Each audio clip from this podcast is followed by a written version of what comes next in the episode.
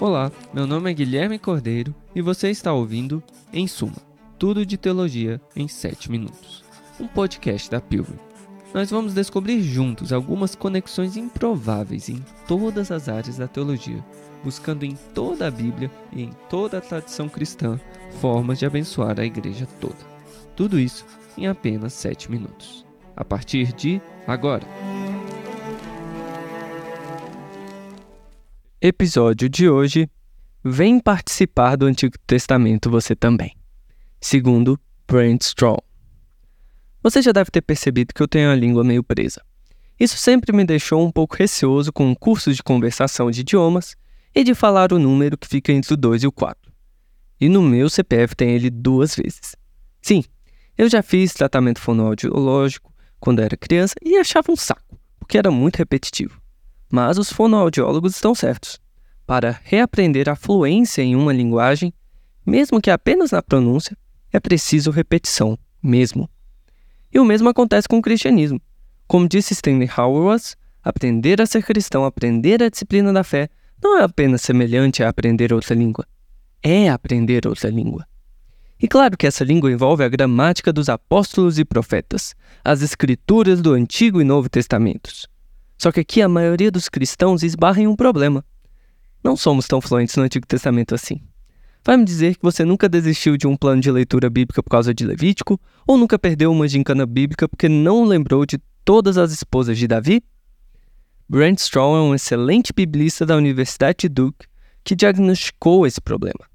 Se não queremos que o Antigo Testamento se torne uma língua morta igual ao sânscrito, precisamos adquirir fluência nele. Precisamos falar com suas palavras, imaginar com seus mundos e principalmente andar com seu Deus, que é o mesmo que se revela no Novo. Mas esse teólogo do Antigo Testamento teria problemas como alguns cristãos pretendem recuperar a relevância dessa parte da Bíblia. Tudo do Antigo Testamento é sobre Jesus. Como Spurgeon dissera, assim como cada estrada da Inglaterra leva a Londres, cada versículo da Bíblia leva a Cristo. E onde estaria o problema nisso? Strong nos dá várias razões. Primeiro, há uma razão canônica. A relevância do Antigo Testamento vem do fato de ele estar no cânon, a despeito de qualquer hermenêutica cristocêntrica que possamos ter.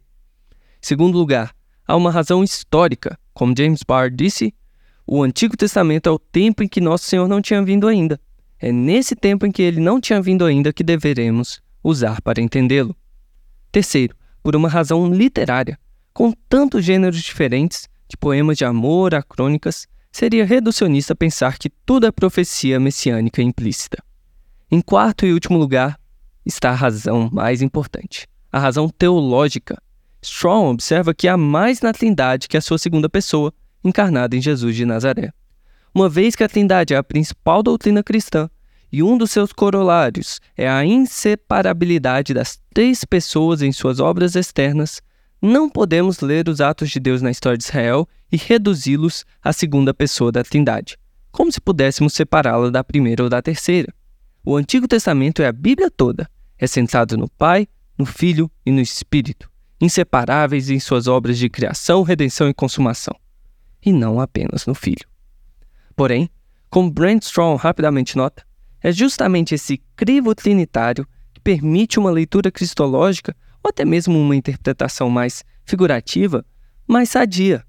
Embora não seja a única leitura possível, o Filho de Deus, seu Verbo, pode ser encontrado nas páginas do Antigo Testamento, porque ele é o Deus do Antigo Testamento, tanto quanto o Pai e o Espírito.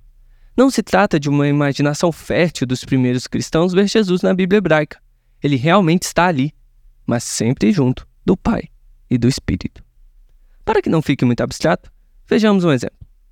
Brent Strong pega um tema que está na moda da teologia contemporânea, a participação em Deus, e mostra como ele pode ser visto nas narrativas de Moisés, de uma forma já pronunciada por grandes pais da igreja como Gregório de Nissa. Sem abrir mão do melhor da interpretação moderna, Strong mostra como Moisés progressivamente participa dos atos de Deus ao longo da história de Êxodo, e chega mesmo a se unir a certos atributos divinos no final da história. No detalhe, é mais ou menos assim que acontece. Na dura situação dos israelitas sob Faraó, Deus está acompanhando atentamente os sofrimentos do povo no capítulo 2, versículos 23 a 25.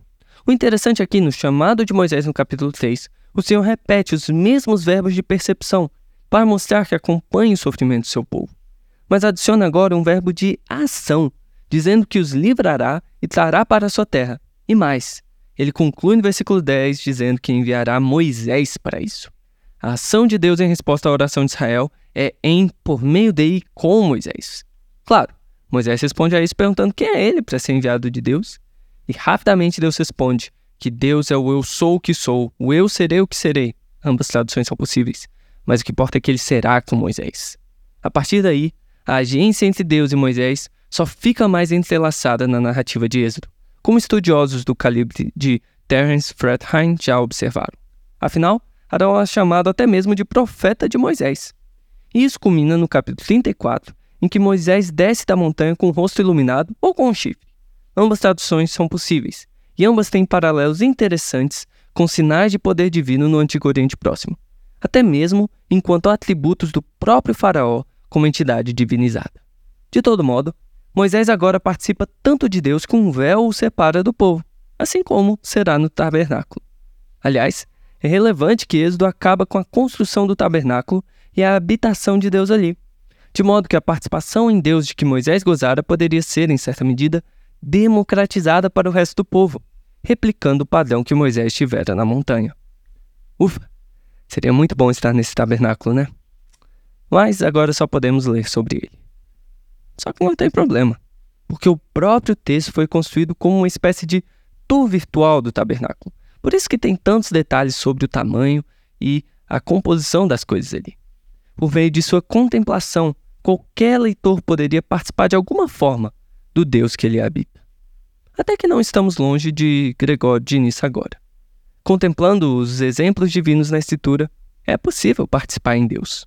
Afinal, como nota Strong em fechamento, é justamente assim que o próprio Jesus leu a sua Bíblia hebraica na sinagoga em Lucas 4, lendo e participando do Deus que dera a profecia com a unção do Espírito de Deus. E é essa a promessa que todos nós cristãos podemos ter, graças a Jesus. Ao ler cada página do Antigo Testamento, podemos participar do Deus Trino.